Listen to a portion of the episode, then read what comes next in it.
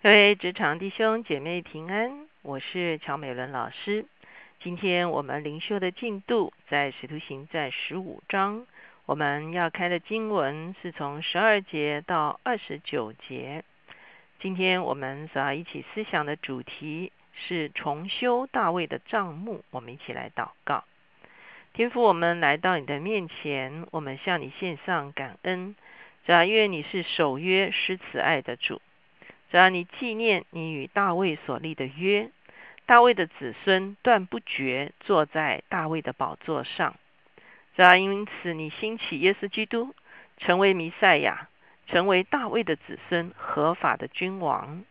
主要要永永远远坐在宝座上，而且你也应许，只要大卫之子掌权的时候，外邦人都要来归在他的名下。主要这是你早就做成的应许，主要你也在你自己的时间满足的时候成就这事。主，谢谢你，以至于我们现在主要普世的基督徒，主我们都可以称为你名下的人。谢谢主，让我们可以求告你的名，听我们的祷告，靠耶稣的名，阿门。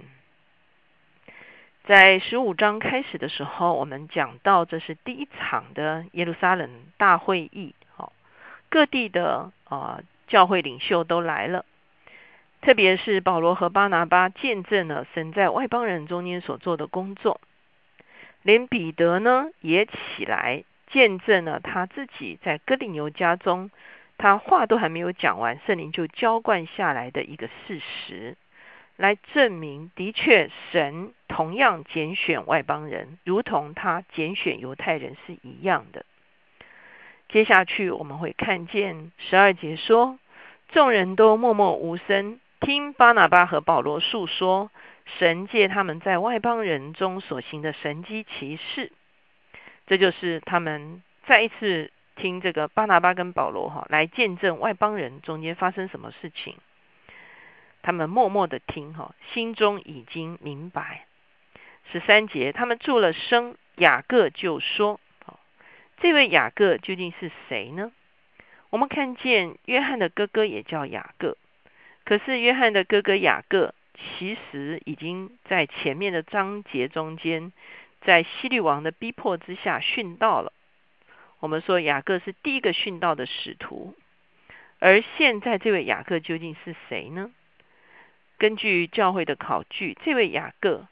其实就是后来写作雅各书新约雅各书的雅各，他被称为是公义的雅各。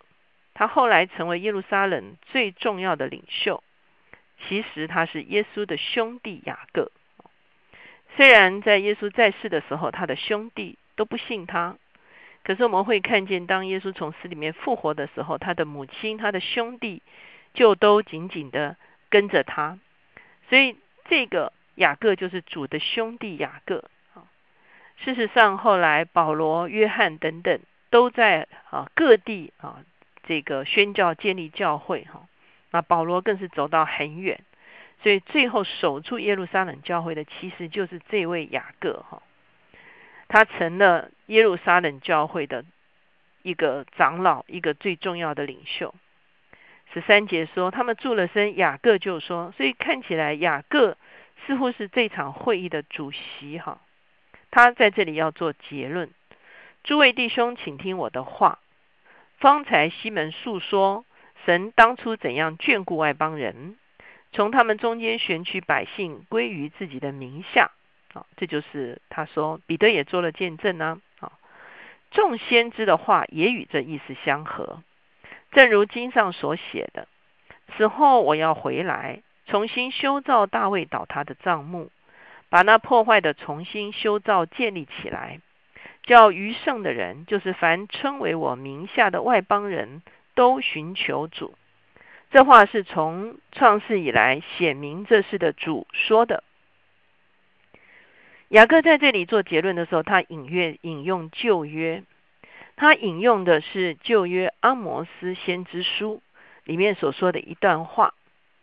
在阿摩斯第九章这个地方，我们来相对照一下的时候呢，啊，阿摩斯九章十一节是说到那日，使徒行传是说此后我要回来，接着，阿摩斯书说的：“我必建立大卫倒塌的帐幕，堵住其中的破口。”使徒行传是说，重新修造大卫倒塌的帐幕，把那破坏的重新建造起来。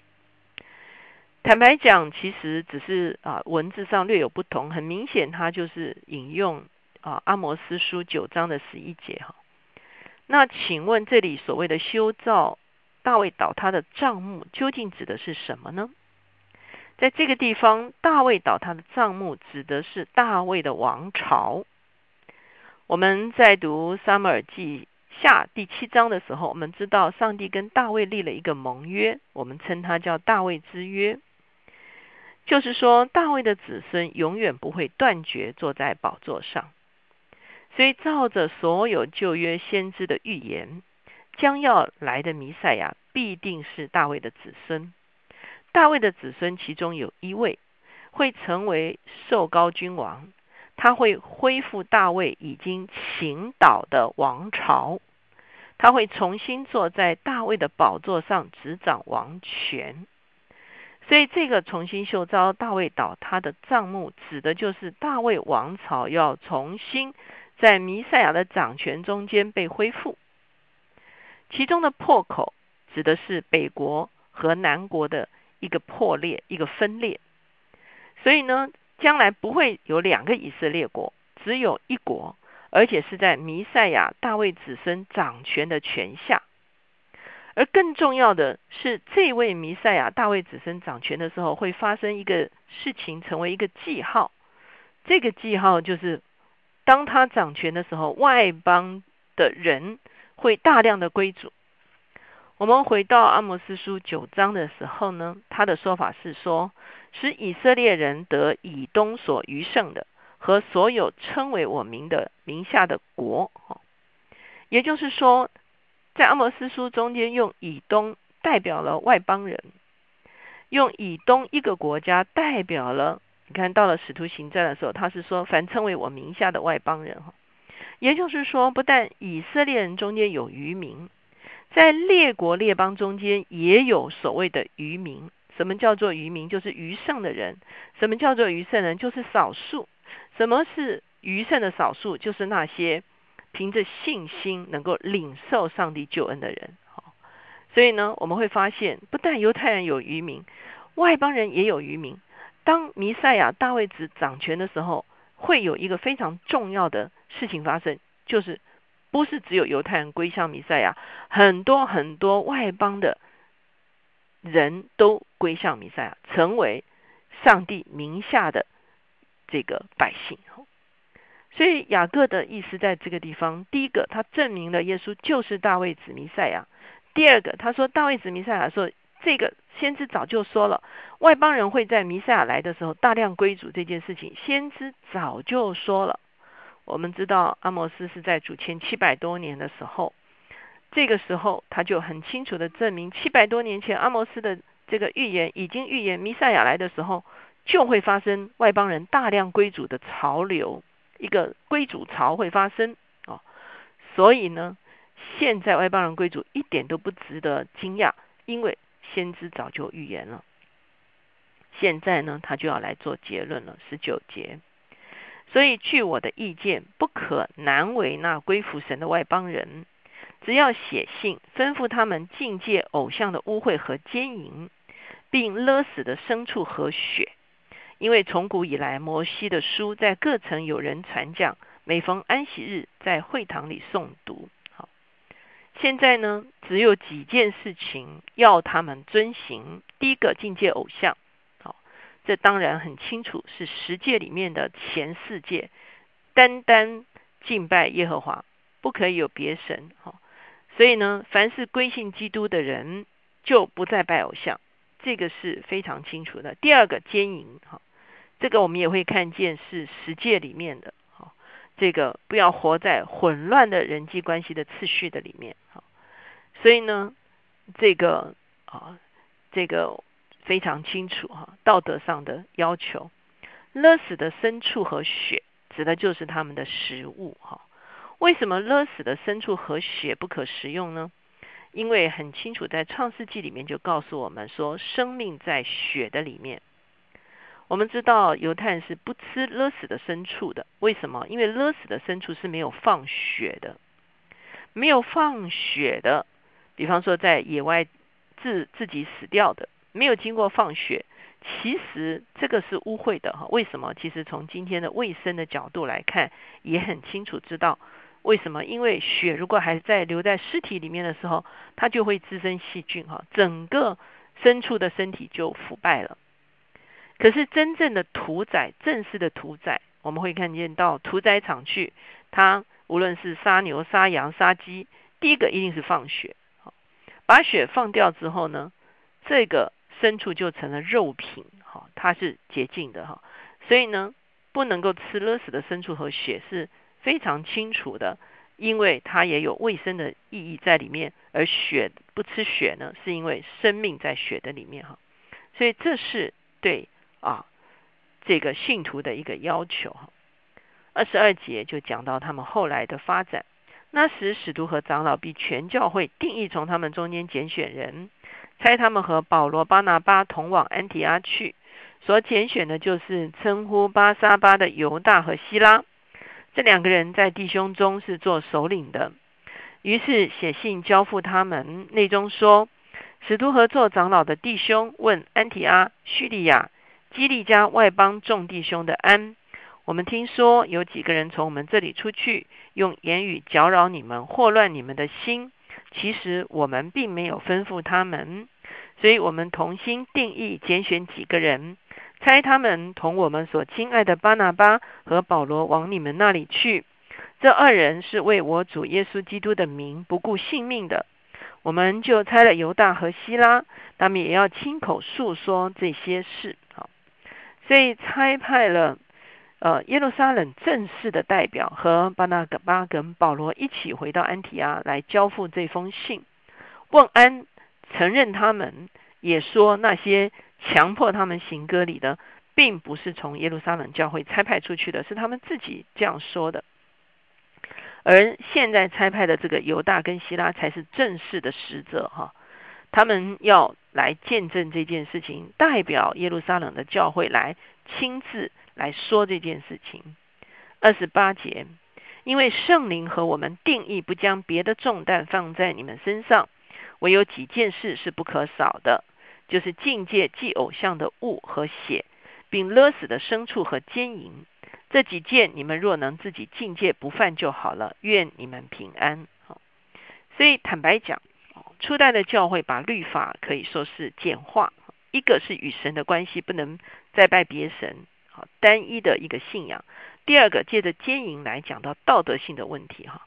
那当然，其实随着这个还包括偷窃啊等等这些哈不法的事情，不要再行不法的事情，哈。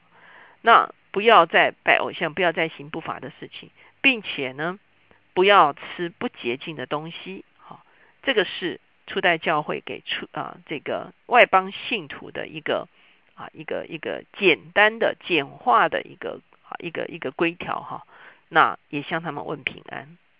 坦白讲，我们就说哈，今天如果当时候的耶路撒冷大会做一个决定，就是外邦人归信一定要行割礼的话，那么其实在传播福音上面是非常的艰难的。因为行割礼等于是每个人都要规划成为犹太人，才能跟基督建立关系。好，那事实上已经有一个新的记号取代了这个割礼的记号。新的记号是什么呢？就是圣灵的浇灌。当圣灵像哥利牛家中的人，圣灵浇在他身上的时候，其实就已经是一个他与上帝透过耶稣基督建立关系的一个记号了，不再需要肉身的割礼。我们可以说，圣灵在我们身上的工作就是一个新的记号，一个新的割礼。当然，犹太人他们现在归主的时候，他们仍然行肉身的割礼啊。他们领受圣灵的一个工作，他们也啊给早早就在小孩的时候就给他们行了割礼了。我们也不排斥这件事情，为什么呢？因为他们是有双重的祝福，一个是亚伯拉罕。之约的祝福，另外一个就是他接待弥赛亚的时候，他就从咒诅里面出来，领受圣灵的祝福的这个工作。所以呢，今天我们外邦信徒不行割礼啊，我们不被啊批评，而我们也不需要去批评啊犹太接受耶稣为弥赛亚的信徒，他们行割礼，我们也不需要去批评，因为呢，每个人有自己的背景的时候呢，我们会看见外邦人归主的人就越来越多。我们感谢主，在初代的教会中间留下了美好的见证，借着圣灵的引导，借着啊彼此的交通，借着服在真理里面的一个啊共同的一个啊共识，他们做出这样成熟的一个决定，来帮助初代的教会可以持续的增长。我们一起来祷告，亲爱的主耶稣，我们向你献上感恩，主我们承认你是我们的。弥赛亚，你是我们的掌权者，圣灵也浇灌在我们的身上。谢谢你借着圣灵在我们的身上做了一个立约的记号，主要我们今天就领受主要这个立约的记号。我们也尊重犹太人，不但领受圣灵，他们在肉身上也有割礼的记号，主要那是他他们与他们的祖宗与你所立的与盟约。主要我们谢谢你们彼此尊重，我们也彼此接待。在耶稣基督的救恩的里面，谢谢主垂听我们的祷告，靠耶稣的名，阿门。